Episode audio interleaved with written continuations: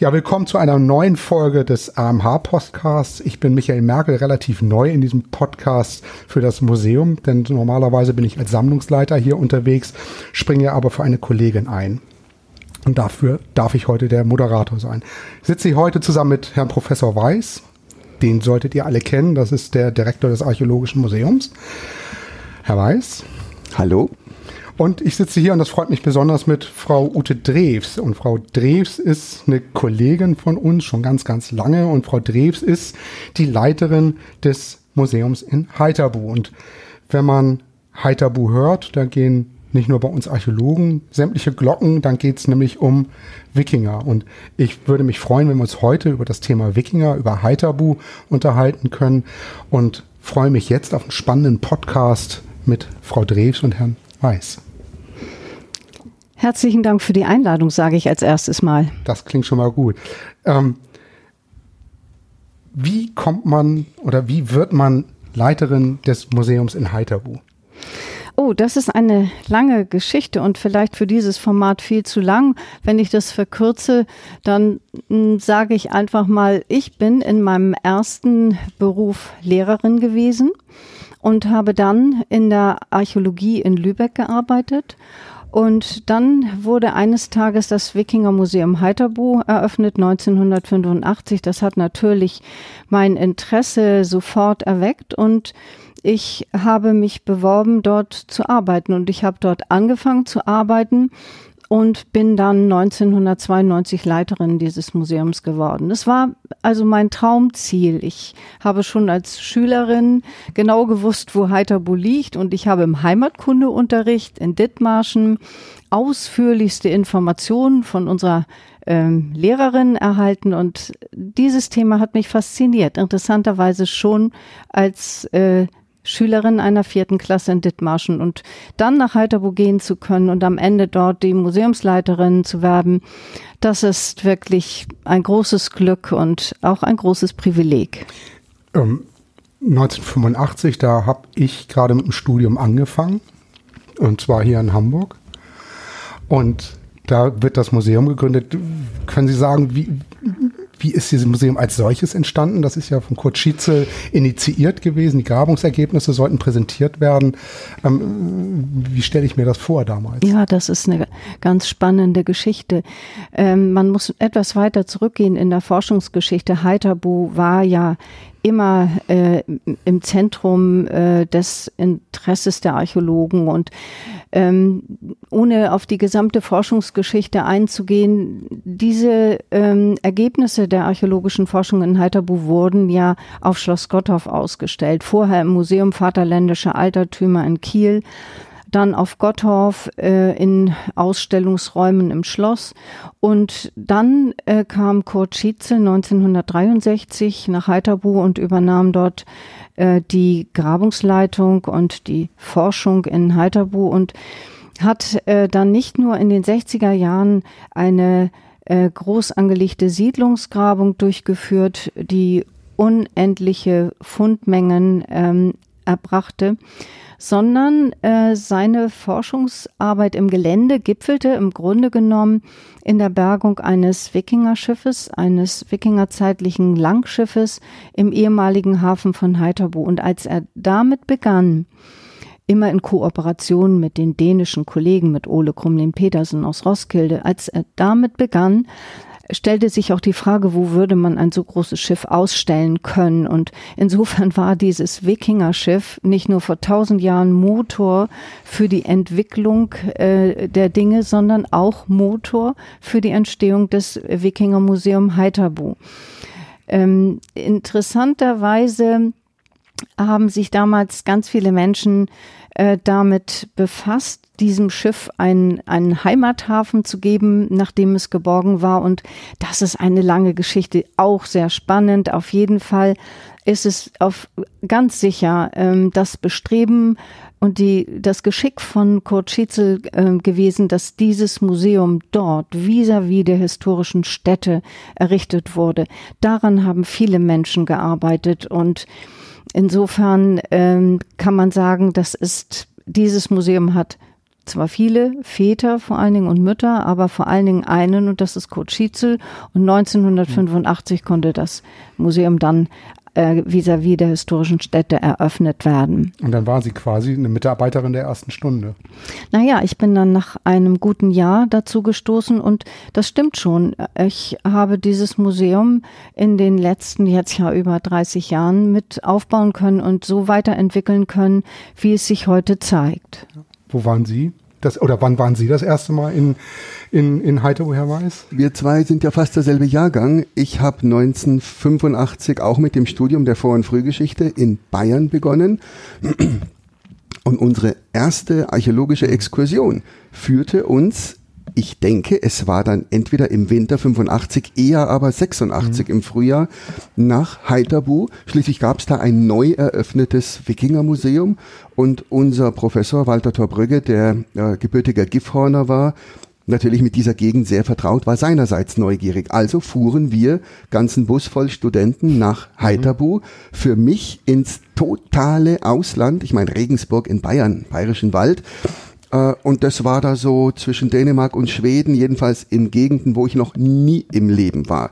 Und dann sind wir nach Heiterbu, Schleswig erstmal, fahren in den Aussichtsturm in dieses Hochhaus, das mitten im See steht, in das Restaurant, Stimmt. um einen Blick von oben erstmal so auf die Topografie zu werfen. Und in dem Restaurant läuft uns Kurt Schietzel über den Weg, den wir natürlich nicht kannten, aber Walter Torbrügge Klar. und Schietzel kannten sich. Mensch, Herr Torbrügge, Herr Kollege Schietzel. Dachte man, mein Gott, ist der Mann weltläufig. Der kennt hier in, wo waren wir? Dänemark, Schweden, Norwegen. der kennt hier oben Gott und die Welt. Und da waren wir das erste Mal, also in Heiterbu, natürlich in dem dann nagelneu eröffneten ja. Museum, wo mir viele Eindrücke hängen blieben im Ausland. Also nochmal, das war weit weg. Vor allem ein riesiger Berg an miteinander verleimten Knochen, wo ich mich bis heute frage, wie ging das?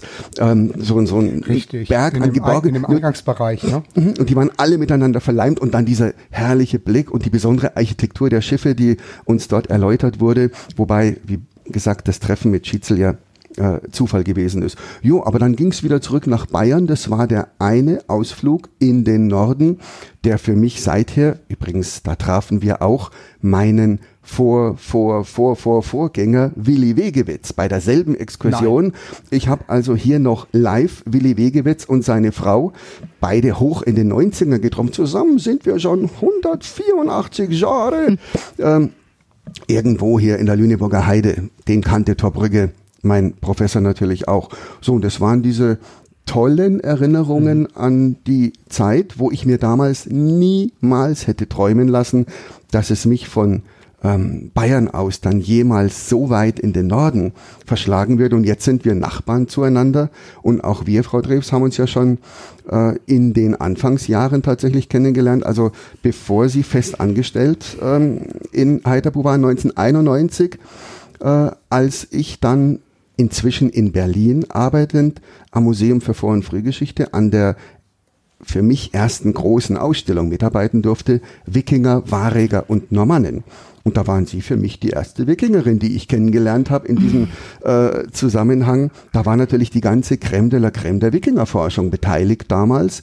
Und wir sind uns da, ich als äh, Mitarbeiter im Ausstellungsbüro und Sie als Frau Heiterbu, äh, über den Weg gelaufen, um über Leihgaben zu verhandeln und an den Katalogtexten für den auch heute noch sehr beliebten Katalog Wikinger, Variger und Normannen zu schrauben. Und vergriffen, ne? Jo, jo, jo. Das sind dann Werk. die Bücher, die antiquarisch ja. deutlich mehr kosten, als sie neu gekostet hatten. Ja, und ganz wertvoll, weil in Deutsch, in Dänisch, in Englisch und Französisch, mhm. wenn man das im Regal stehen hat, dann kann man sich mit den ausländischen Kollegen sehr, sehr gut verständigen, weil man schnell mal nachschlagen kann, wie äh, mhm. welches Objekt sich zum Beispiel in Französisch oder Englisch äh, bezeichnen lässt. Das waren übrigens die drei Königinnen, äh, denen ich an einem äh, Tag die Hand schütteln durfte. Der schwedischen, der dänischen äh, und äh, Sonja aus, aus Norwegen, Ja. ähm, waren ja alle zu den Eröffnungen in Kopenhagen und in Berlin. Und äh, ich durfte dann als äh, Ausstellungsmensch und weil ich bei so einem Überraschungsrundgang für Sonja von Norwegen äh, der einzige Englisch sprechende war, durfte ich also völlig überraschend, die klingelte aus heiterem Himmel, dann eine Runde drehen wo ich mit so Dieter Bohlenartig hochgekrempelten Jackettärmeln stand, die Königin in Empfang nahm und ihre, ihre Kammerdame nahm mich da mal zur Seite, zuppelte an mir und krempelte meine quietschgelben Ärmel runter. Äh, und, und die, die dänische Königin habe ich mit einem Bierglas in der Hand bei der Eröffnung begrüßt, das mir dann ganz diskret aus der Hand genommen und hinter eine Säule gestellt wurde von flinken Händen. Also genau die drei, äh, tolles Team. Also ich bin den Königinnen nicht begegnet, aber ich erinnere mich auch an eine ganz wunderbare Geschichte im Zusammenhang mit dieser Ausstellung. Als sie nämlich abgebaut werden musste, war ich da, um die Heiterbuchfunde zu verpacken. Das ist ja üblich, dass wir dann unsere Funde selbst mitverpacken und dafür sorgen, dass sie heil nach Hause kommen. Und es rief der Kollege aus Stralsund an und fragte, ob ich dort sei und fragte mich, ob ich dann dabei sein könnte, wenn der Hiddensee-Schmuck verpackt wird. Und das war für mich ein absolutes Highlight. Ich es. konnte also jedes Stück, natürlich hatten wir alle Handschuhe an, das ist klar, aber ich konnte jedes Stück von allen Seiten betrachten. Ich habe also den gesamten Hiddensee-Schmuck im Original einmal in der Hand gehabt. Das war ganz großartig. Mögen Sie beide ein Wort zu dem Hiddensee-Schmuck sagen? Also sehr, sehr gern. Da gibt's ja, da gibt's ja mm, um Hiddensee mehrere Anekdoten. Eine ist die noch zu DDR-Zeiten, dass eine Kuratorin äh, ihn zurückgebracht hat ans leihgebende Museum und die tauchte nicht auf und kam und kam und kam nicht und wurde dann in der Umkleidekabine eines Bekleidungsgeschäftes äh, aufgegriffen, wo sie sich den ganzen Schmuck vor dem Spiegel umgehängt hatte und äh, von Detektiven dort dann aufgegriffen wurde. Äh, die andere, ich habe, ich, es mag sein, ich weiß nicht, ob Sie ihn ähm, gebracht haben. Ich erinnere mich, dass nach der Ausstellung Wikinger Warriger Normannen ich den Heiterbu, äh, den, den, äh, den äh, Schmuck äh, von ähm, Hiddensee zurückgebracht habe Ja. Museum. Ja. Also ich hatte ihn dann im Kofferraum, im Päckchen, im Tütchen und äh, wir fuhren dann Richtung Stralsund äh, und haben den Schmuck zurückgebracht in irgendeinem alten Fort. Und das hat man dann auch nicht oft. So ein berühmtes Objekt äh, und man selbst im alten Fort. Ja, dann sind Sie dem Schmuck auch sehr nahe gewesen. und vielleicht ist Sie beide aber nochmal erzählen, was ist denn der Schmuck von Hiddensee? Jetzt hier glänzen gerade, man sieht gerade zwei Paar glänzende Augen, die sich Also- freuen, über Hiddensee reden zu dürfen. Aber ich glaube, unsere Hörer, Ich glaube, wenn man sagt, mal mir ein Stück Wikingerschmuck, dann würde jedes Kind, das einmal im Museum war, einmal sich mit Wikingern beschäftigt hat, den Schmuck von Hiddensee äh, malen, weil es einfach verschiedene klassisch kreuzförmige, äh, hohl goldene äh, kreuzförmige Anhänger mit, mit Vogelkopfprotomen und ähnlichem sind ein Höhepunkt wikingerzeitlichen Goldschmiedehandwerks, die im, wann denn, irgendwann späten 19. Jahrhundert äh, am Strand der kleinen Insel Hiddensee an oder freigespült worden sind, äh, wahrscheinlich der einst mal in einer Holzschachtel oder in einem Beutel dort versteckt worden. Eigentlich königlicher Schmuck, äh, der auch heute noch diese Ausstrahlung hat, aus purem Gold. Dem, der Faszination kann man sich nicht entziehen. Ich betrachte das ja oftmals aus dem handwerklichen Aspekt heraus, weil ich mich auch mit experimenteller Archäologie und mit Handwerk im Experiment beschäftige. Ich finde es faszinierend, äh, dass dieser Schmuck aus Goldblech, aus hauchdünnem Goldblech gearbeitet ist und äh, eben hohl gearbeitet ist. Wenn man ihn auf der Hand hält, glaubt man gar nicht, dass dieser Schmuck so leicht sein kann. Und er ist mit äh, Goldkügelchen äh, und filigran äh, verziert in einer so kostbaren Weise, dass es überbordend schön, ja, äh, ein großartiger Schmuck. wunderbar. Kommen wir zurück zu Heiterbu. Es ist vieles passiert und es haben ja Grabungen stattgefunden. Mögen Sie mal ganz kurzen ein oder Ausblick zu den Ergebnissen? Sprechen Sie jetzt auf die letzten archäologischen die letzten, Untersuchungen genau, an? die, die jüngsten Mhm. Untersuchungen. Mhm, Denn sonst müsste ich weit ausholen. Nein, um Und, Gottes Willen, wir haben eine ähm, halbe Stunde mhm. Zeit. Also also 2017 hat es im historischen Gelände eine Ausgrabung gegeben, äh, die Dr. Sven Kalmring äh, durchgeführt hat. Äh, Das ist eine Grabung gewesen, die in den 30er Jahren schon einmal in dem dort befindlichen Gräberfeld begonnen worden war, aber kriegsbedingt abgebrochen werden musste. Und diese Grabung hat Kalmring wieder aufgenommen und hat dort in einem großen Grabungszelt von April bis Oktober äh, in dem Gräberfeld äh, Untersuchungen gemacht. Gar nicht so einfach da oben auf diesem trockenen Gelände, wo, wo die Maulwürfe wie verrückt den Erdboden durcheinander gewühlt haben. Das konnte man übrigens sehr schön sehen. Die Maulwurfsgänge die äh, sich im, in der Bodenverfärbung abzeichneten. Einmal kam sogar ein Maulwurf mitten in der Ausgrabung äh, ans, an die Oberfläche und guckte, was die Ausgräber dort machen. Das ist eine ganz spannende Ausgrabung gewesen und wir haben die Ergebnisse in einer Vitrine integriert in unsere derzeitige Ausstellung, um exemplarisch zu zeigen, was dort alles gefunden wurde. Und dann beginnen wir letztendlich mit den vielen, vielen Sargbeschlägen, die dafür stehen, also eiserne Sargbeschläge, kreuzförmige Sargbeschläge, die dafür stehen, dass es sich hier um christliche Bestattungen handelt. Das ist ja ganz äh, entscheidend auch festzustellen, denn es gibt ja in Heiterbu viele andere Bestattungen, die noch ganz nach heidnischem Vorbild stattgefunden haben mit äh, Grabbeigaben. Also es sind christliche Bestattungen und dann gibt es hauchdünne kleine Bronzenadeln, die auszugraben, das erfordert schon das Adlerauge. Also die Archäologen haben da unheimlich gewissenhaft äh, die Flächen untersucht. Bronzenadeln, die man braucht, um äh, die äh, Leichengewänder, die Leichentücher zusammenzustecken. Das sind Hinweise auf die Christ christlichen Bestattungen. Und dann gibt es viele äh, besondere Funde. Also mir fallen jetzt als erstes mal ganz, ganz kleine Mikroperlen ein, die, soweit ich weiß, noch nie in Heiterbu, wenn überhaupt woanders gefunden wurden, die der Ausgräber wertet als Hinweis auf Perlenstickerei. Es gibt im Zentrum der Ausgrabung fantastischen Goldschmuck, Goldanhänger mit Amethyststeinen. Äh, Steinen. es gibt Goldperlen.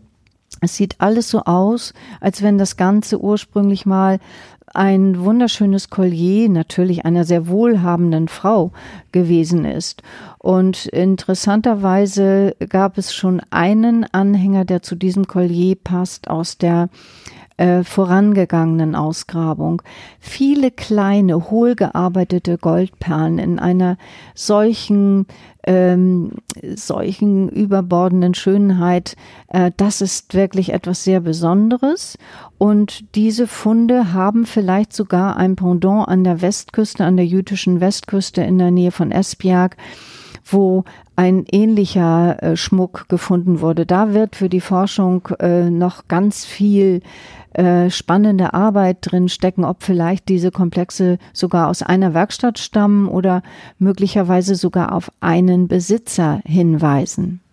Das ist natürlich jetzt eine spannende Frage und dann liegt natürlich die Frage nahe, wer kann der Besitzer gewesen sein? Ah, da kann man sich natürlich weit aus dem Fenster lehnen. Versuchen Äh, es mal. das ist vielleicht nicht der Zeitpunkt, jetzt über sowas äh, zu mutmaßen, aber vielleicht ist es äh, dieser König Odinka gewesen, der ein Kleinkönig an der jüdischen Westküste war und äh, an der Missionsschule in Bremen gewesen war und im Grunde genommen äh, als Missionar auf äh, Seeland und Fünen unterwegs gewesen ist. Der ist überliefert und es gibt Forscher, die ganz vorsichtig vermuten, das könnte es gewesen sein.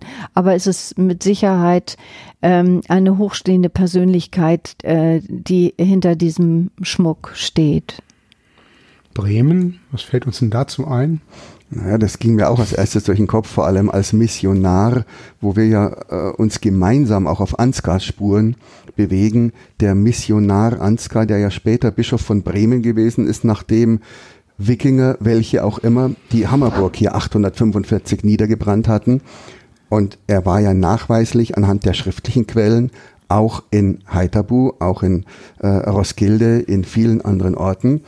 Nur obwohl Hamburg das Missionszentrum gewesen ist zu dieser Zeit im 9. Jahrhundert für die Missionierung des Nordens und er hier nachweislich eine Kirche errichtet hat, fehlt uns von dieser Kirche jede Spur. Und äh, wenn ich recht informiert bin, fehlt Ansgars Kirche auch nach wie vor in, in Haithabu. Eigentlich erstaunlich, denn in Hamburg hätten wir ja noch die Ausrede zu sagen, Hamburg ist ja niedergebrannt worden, die Hammerburg, und danach x-fach überbaut und bis heute ist das eine Großstadt, die blüht, die baut, die sich entwickelt, während ja Heiderbu aufgegeben worden ist. Also das Kirchlein müsste dort unversehrt äh, im Gelände liegen und eigentlich leicht nachweisbar sein. Wo versteckt sich die Kirche in Heiterbu? Wie kann man sie finden? Und letzte anschließende Frage, ist die kirchliche Tradition gewahrt? Sprich, steht dort vielleicht heute eine Kirche, wie wir es ja für Hamburg vermuten? St. Petri steht über Ansgars Kirche. Ja, viele Fragen auf einmal. Ich fange mal an. Äh, ich glaube, alle, die sich mit Heiterbu beschäftigen, wüssten gerne, wo, wo diese Kirche Ansgars ist, die in der Mitte des neunten Jahrhunderts dort irgendwo errichtet äh, worden ist. Das ist ja überliefert.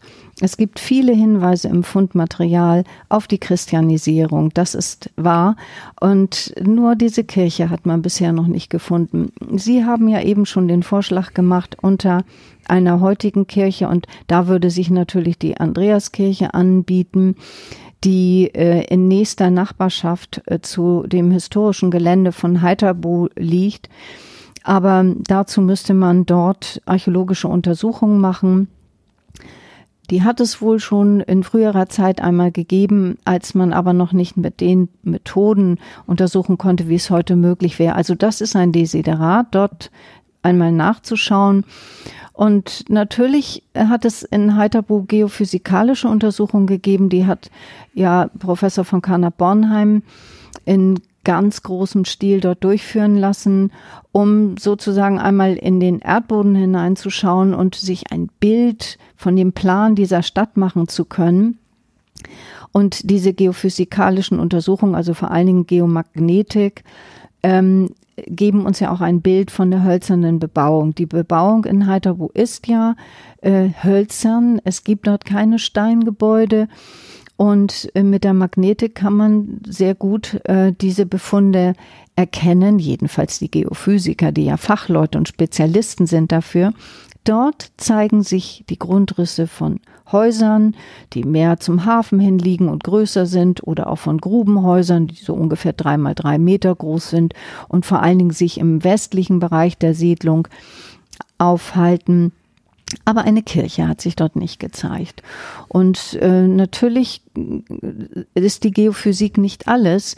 Und man kann jetzt nicht sagen, die hat es dort nicht gegeben im Inneren. Und insofern ist es immer wieder spannend, wenn Grabungen aufgenommen werden, so wie im Jahr 2017, ob nicht doch irgendein Hinweis darauf kommt. Den gibt es aber bis heute nicht. Mhm, spannend.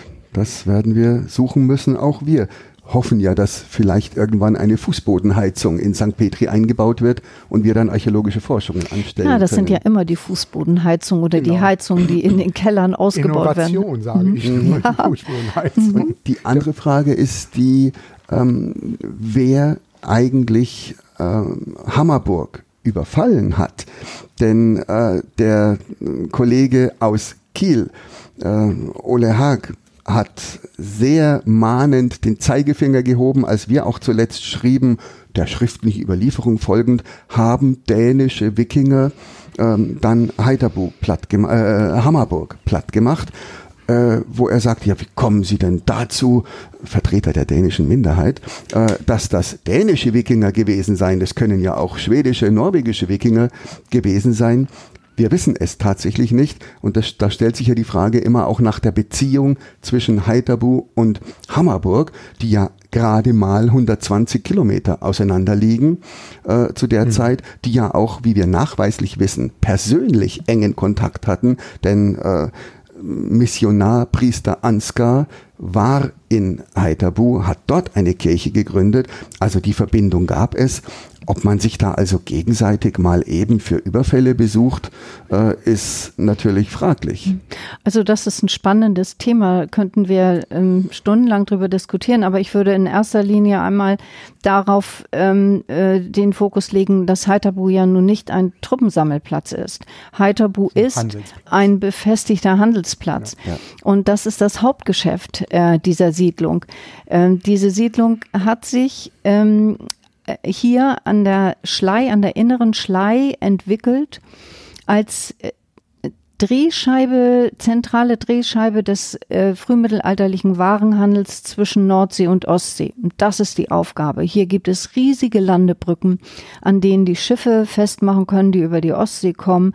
Und hier gibt es Händlerhäuser und ganz viele Häuser, in denen Handwerker leben. Also hier wird produziert und hier wird eingekauft und verkauft. Insofern äh, ist das nicht das Heerlager, aus dem man eben mal schnell heraus einen Angriff auf Hamburg ähm, äh, entwickeln könnte.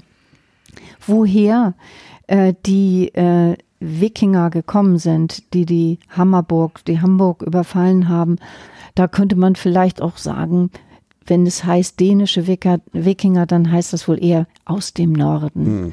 Hm. Äh, denn äh, wir differenzieren in dieser Welt ja auch noch nicht zwischen dänischen, schwedischen und norwegischen Wikingern. Ich glaube, das ist gleichzusetzen mit aus dem Norden kommend. Keiner will es gewesen sein. Genau. Und wir haben uns weiter lieb. ähm, kommen wir mal weg von der Hammerburg und kommen wir weg von den Wikingern, aber kommen wir hin zum Museum weiß, da hat es eine Neukonzeption gegeben. Das Museum war eine Weile zu. Es sollte ja auch mal ein Teil der Ausstellung in, in Hamburg gezeigt werden. Das hatte sich dann ja leider zerschlagen. Ähm, Frau Drews, Sie sind ja wirklich maßgeblich für die Entwicklung des Hauses verantwortlich. Was ist neu? Ist der Knochenhaufen von Herrn Weiß noch da? Also mhm. den, den wir in den 80er Jahren gesehen mhm. haben, der Knochenhaufen. Was ist neu? Und ich bin ganz interessiert auch an die Vitrine mit den Neufunden. Da hatten Sie im Eingangsgespräch ja erzählt, die steht auch neben einem ganz wunderbaren Runenstein. Ja, also die Ausstellung äh, ist ja sehr erfolgreich gewesen. Das Wikingermuseum Heiterbuch steht ja an der Spitze der schleswig-holsteinischen Museen, was die Besuchszahlen betrifft. Aber trotzdem äh, war die Ausstellung äh, in, den, in den Jahren 2009, 2010 erneuert worden weil ähm, ein neues Konzept geschrieben wurde. Da sind viele Fachleute daran beteiligt gewesen und ich natürlich auch. Wir haben äh, ein komplett neues Konzept verwirklicht. Dafür haben wir das Museum äh, fast ein Dreivierteljahr lang geschlossen. Und in der Tat, unsere Funde wenn ich das als Exkurs noch anmerken darf, sind damals auf Wanderschaft gegangen und wir haben sie nach Dänemark ausgeliehen, nach Vordingborg und wir hatten sozusagen eine Satellitenausstellung in Vordingborg auf Seeland, also eine knappe Autostunde von mhm. Kopenhagen entfernt, an einer Stelle, äh, die auch sehr viel Sinn gibt, weil dort an den Küsten eben die Wikinger auch vertreten waren. Und so ist die Handelsstadt Heiterbu einmal in dieses schöne Museum nach Vordingborg ähm, gezogen. Und in der Zeit haben wir die fünf Ausstellungsgebäude komplett leergeräumt und mit der neuen Ausstellung ausgestattet. Wir hatten uns überlegt, dass jeder Ausstellungsraum ein Thema bekommt und dieses Thema wird durch die innere Gestaltung, also durch die Gestaltung des Raumes, durch Farben, durch Innenarchitektur, durch die Vitrinen wird dieses Thema jeweils gestützt. Also wenn es heißt, in der ersten Wabe auf dem Weg nach Heiterbu, dann geht man vorbei an grünen Wäldern und Feldern und sieht dort, was im Umfeld ähm, des Siedlungsplatzes alles passiert, wie äh, die Menschen mit kostbaren äh, Grabbeigaben bestattet werden. Und am Ende landet man an dem sogenannten Stadtmodell, das ein Vorschlag ist dafür, wie diese Siedlung ausgesehen hat. Das ist sehr interessant. Das ist innovative Ausstellungsgestaltung, denn dort können Sie nicht nur einen Zustand beobachten, in dem Heiterbu sich mal befunden hat, sondern es wird durch eine Beamer Präsentation die knapp 300-jährige Entwicklung des Platzes gezeigt. Das ist ziemlich eindrucksvoll und wird uns immer wieder von den Besuchern bestätigt, dass sie sich jetzt endlich vorstellen können, wie dieser Platz einmal ausgesehen mhm. hat. Und so haben wir die anderen vier Räume auch äh, ausgestattet äh, äh, mit äh, verschiedenen äh, Themen und äh, das entsprechend präsentiert. Das ist, glaube ich, ganz eindrucksvoll, wenn man zum Beispiel in die Wabe kommt, in der wir über das Handwerk reden, dann geht man über knarrende Bohlenwege und die Vitrinen sind als dunkle Kabinette gestaltet. Und genauso ist der Eindruck vor tausend Jahren in Heiterbu gewesen, wenn man in die Werkstätten der Handwerker kam, die Häuser waren fensterlos, es war dunkel im Inneren und man musste die Augen erst dran gewöhnen. Und dann kann man aber sehen, was in Heiterbu so los war und dann entdeckt man plötzlich, dass in Heiterbu ganz viele Perlenmacher gelebt haben. Heiterbu war ein Perlenmacherzentrum. Viele Tausende von Perlenfunden sind in, unseren, in unserem Magazin vorhanden und eine Auswahl davon knapp 1000 Stück präsentieren wir im Museum und können damit deutlich machen, wie hoch entwickelt dieses Handwerk vor 1000 Jahren war. Übrigens etwas, was die Menschen heute sich kaum vorstellen können. Und deshalb ist es wichtig, dass wir einmal erläutern, wie hm, dieses Handwerk funktioniert hat. Und da könnte ich jetzt stundenlang drüber das reden. Merkt man. Ja, das, das ist auch toll. ja, aber, aber das, Sie hatten noch andere Fragen. Das, das Handwerk übrigens in Ehren, das kann man nicht oft genug betonen. Wir haben die Wikinger-Ausstellung, Wikinger, Variger und Normannen damals versucht, wenigstens auf eine Minimalbotschaft runterzubrechen, die da lautet, die Wikinger hatten keine Hörnerhelme. Glauben Sie, das hätte funktioniert, dass sich das irgendwie durchgesetzt hätte? Und wir versuchen und versuchen und versuchen alle immer gemeinsam genau das, was Sie schildern, ähm, wikingische Bootsbautechnik, Handwerkstechnik, Schmuckhandwerk, das Fein- und Schöngeistige rauszukehren, aber sobald wieder irgendwo ein Schwert auftaucht, äh, ist das alte Image wieder da. Und der Helm Helm kriegt wieder Hörner. Das ist fürchterlich. Also an der Stelle nochmal, Wikinger hatten keine Hörnerhelme. Also, kurzer Exkurs. Genau, Wikinger hatten keine Hörnerhelme. Also lasst euch das gesagt sein. Der Herr Dr. Weiß und Frau Drews halten hier die Fahne hoch. Obwohl Aber manchmal könnten wir auch sagen, lass sie doch in dem Glauben, denn wir werden dann nie überflüssig, weil wir immer wieder neue Generationen von Menschen und aufklären müssen. Und dann komme ich nämlich auch schon zum Thema Ausstellungsmachen. Jetzt habe ich hier, oder sind wir alle drei ja Ausstellungsmacher. Wir haben uns Gedanken zu machen, wie Ausstellungen auszusehen haben, ähm, haben auch ganz große Vorstellungen dazu, wie das auszusehen hat. Wie muss heute eine Ausstellung sein? Wenn wir beide, Herr Weiß und ich, haben, müssen uns Gedanken machen, wie die künftige Dauerausstellung aussieht. Wir werden uns über eine Burgenausstellung Gedanken machen müssen. Sie, Frau Drews, berichten gerade von dem Stadtmodell, ähm, was Heiterbu zeigt. Über sowas denken wir hier auch nach. Aber was macht eine gute Ausstellung aus und lohnt es sich, das finde ich aktuell, immer noch Richtung Skandinavien zu gucken, was die Kollegen da machen? Also, wie machen wir Ausstellungen? Was ist was macht? Ja, das ist eine, eine ganz komplexe ja. äh, Geschichte. Also auf jeden Fall muss man erstmal die richtige didaktische Entscheidung treffen und zwar überlegen, was stelle ich aus, mit welchem Ziel. Ich muss die richtigen Funde aussuchen. Und da muss ich natürlich auch auf die Zielgruppen gucken, die ich ansprechen will. Und dann kam, kommt man heute nicht umhin, Ausstellungen spannend zu gestalten, äh, weil die Menschen in einer reizüberfluteten Zeit leben. Überall gibt es ungewöhnliche Gestaltungen und wir Museen konkurrieren doch heute mit ziemlich vielen anderen Einrichtungen, äh, die unglaubliche visuelle Anreize bieten. Wir müssen uns also ganz genau überlegen, wie wir ähm, die ähm, Funde äh, inszenieren oder wie wir sie präsentieren. Und ich finde unseren Ansatz, dass wir sagen, wir versuchen durch den Raumeindruck und durch die Vitrinengestaltung eine gewisse Atmosphäre zu schaffen, äh, das halte ich für eine sehr gute Idee. Das gibt so einen, neben dem kognitiven Zugang, den wir ja bieten über die Vitrinentexte und über die ähm, beschreibende Grafik, das bietet neben mhm. diesem kognitiven Zugang einen emotionalen Zugang. Und das glaube ich, ist eine ganz wichtige Sache. Ist, der emotionale Zugang ist auch ganz, ganz entscheidend, den Sie angesprochen haben. Völlig richtig. Wir müssen es schaffen, zwischen dem Objekt und dem Besucher eine Verbindung zu schaffen, denn sonst liegen hinter Glas in hübschen oder hässlichen Vitrinen alte, rostige Objekte. Und die Objekte erzählen erstmal gar nichts, außer uns Fachleuten, die wir in Verzückung geraten. Aber wir merken es ja oft genug, wenn es Objekte gibt, von, wovon wir völlig begeistert sind. Ein bronzener Eimer aus der Urnenfelder Zeit, 3500 Jahre alt. Ja, der ist grün und rostig. Da stehen die Leute davor und denken, mein Eimer zu Hause ist schöner.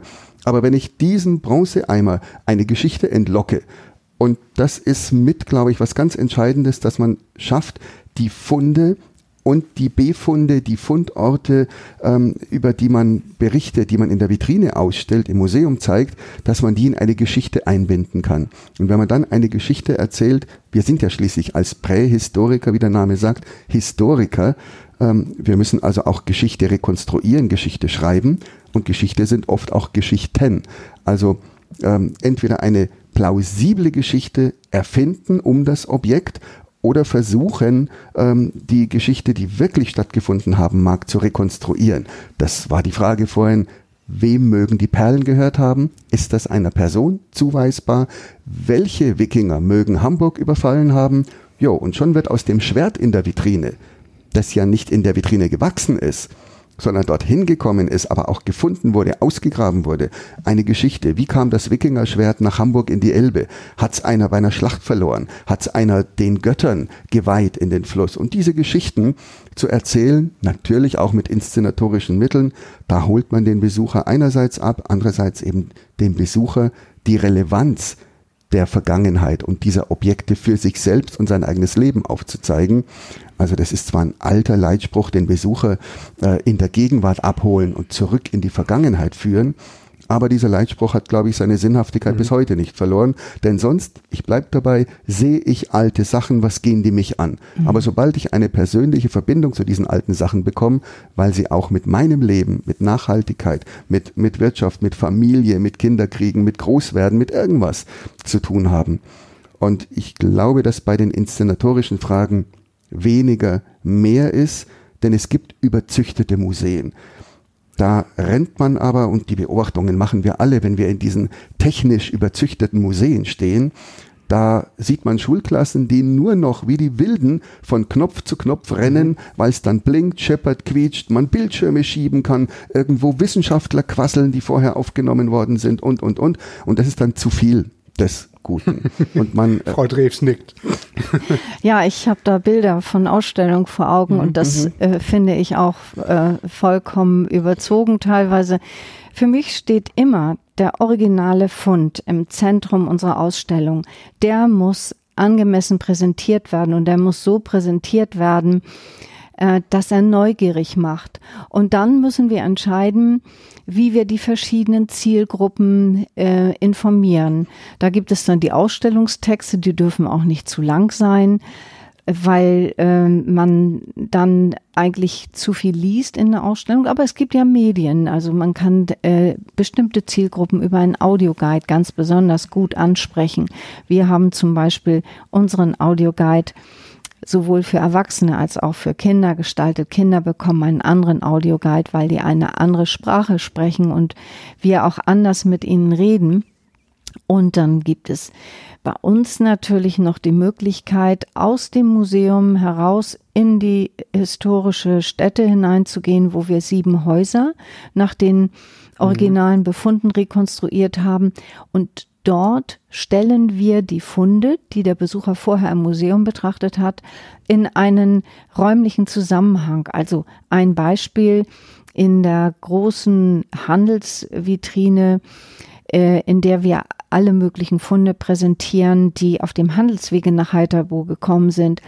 Äh, da gibt es ähm, Keramik aus dem Rheinland und die ist dort als originaler Fund präsentiert. Und wenn der Besucher dann äh, ins historische Gelände geht und dort das Areal der rekonstruierten Häuser aufsucht, kann er in einem Haus sehen, und zwar in dem Haus des Händlers, ähm, wie diese Keramik äh, dort als Handelsware angekommen ist. In einem anderen Haus kann er diese Keramik in der Anwendung und Nutzung sehen. Und manchmal kommt, also im Rahmen unseres Jahresprogrammes, ein äh, Töpfer äh, zu uns und der sitzt dort und stellt solche Keramik her. Wir zeigen es also auch im Entstehungsprozess. Das ist natürlich eine Möglichkeit, die dann weit über die Ausstellung hinausgeht, aber auch zur Ausstellung gehört, sozusagen äh, das Modell äh, für die Herstellung oder Nutzung einiger Objekte. Ja, ich glaube, da sind wir uns alle einig. Ne? Und das gelingt natürlich in Heiterbu ganz besonders. Wir hier in Hamburg müssen andere Geschichten erzählen, aber. Wir müssten die halbe Hammerburg wieder aufbauen, um genau um das genau erzählen zu, zu, können. Und das geht halt nicht. Das stimmt. Aber vielleicht schaffen wir das ja nochmal, dass wir die neue Burg vernünftig aufbauen oder so aufbauen können, dass wir die Geschichte Hamburgs an der neuen Burg erzählen. Ich könnte Ihnen beiden stundenlang zuhören. Ich gucke mal auf die Uhr. Frau Drews wird nämlich gleich hier bei uns im Haus einen Vortrag halten. Darum würde ich noch mal, würde ich mal sagen, machen wir an dieser Stelle Schluss. Nicht ohne Ihnen das, das, das Versprechen abzuluxen, dass Sie noch mal zu uns kommen und wir diesen Podcast fortsetzen, quasi Frau Drews Reloaded und wir sprechen dann über die Wikinger im Speziellen. An dieser Stelle würde ich mich erstmal ganz herzlich bedanken dafür, dass Sie da sind. Ich freue mich darauf, dass Sie hier einen Vortrag halten und wir schauen, ähm, wann wir den nächsten Podcast mit Ihnen hier machen. Sehr gerne und ich danke für die Einladung. Ich freue mich sehr, hier zu sein. Herzlichen Dank. Dank für Ihr Kommen.